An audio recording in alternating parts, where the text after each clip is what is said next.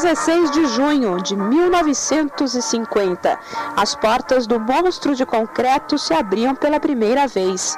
O Maracanã foi construído em menos de dois anos para a Copa do Mundo, disputada no Brasil. O palco estava armado. Os duelos, as batalhas e os confrontos históricos agora poderiam ser vistos por 200 mil pessoas em um mesmo estádio. O primeiro jogo do maior do mundo reuniu as seleções paulista e carioca. Mesmo com a vitória do time de São Paulo por 3 a 1, o gol inaugural foi da equipe da casa, marcado pelo mestre Didi. Acompanhar um jogo lá dentro do Maracanã não leva ao delírio apenas a torcida, mas muitos narradores que nem sempre conseguem esconder a emoção. Danilo na frente para o atrás gol, prepara o tiro e atira, gol!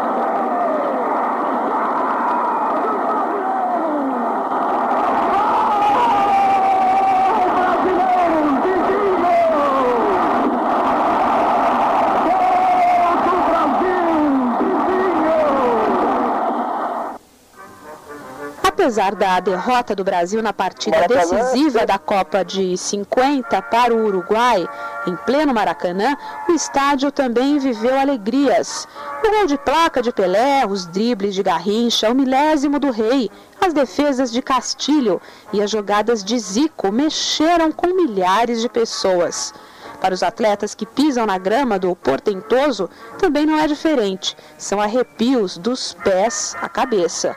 O centroavante Roberto Dinamite, por exemplo, confessa: quando deixou o Vasco e foi para a Espanha, sentiu falta do Maracanã. Um palco especial. Todo jogador, seja do Brasil, do exterior, quer um dia estar ali no Maracanã participando, jogando, né? E eu vivi essa situação no Barcelona, joguei um período no Barcelona, mas jogar no Maracanã é sempre especial. E o meu retorno ao Brasil, né, no jogo Vasco e Corinthians, foi no Maracanã, onde nós conseguimos uma vitória de 5 a 2 e acho que nada melhor do que isso, você estar tá fora do seu país e retornar para vestir a camisa do seu clube e jogar no maior estádio do mundo.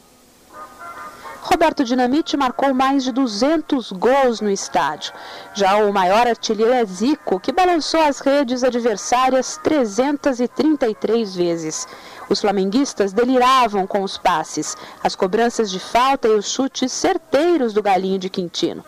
O Maracanã chega a meio século, com esperança de que as estruturas do monstro de concreto aguentem não só pelos próximos 50 anos, mas para sempre.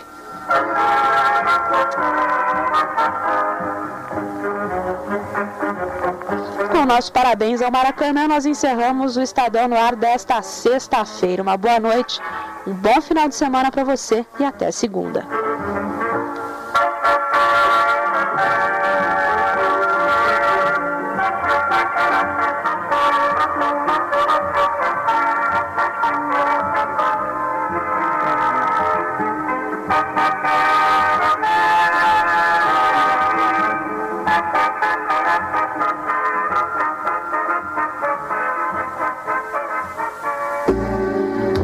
Termina aqui o Estadão no Ar.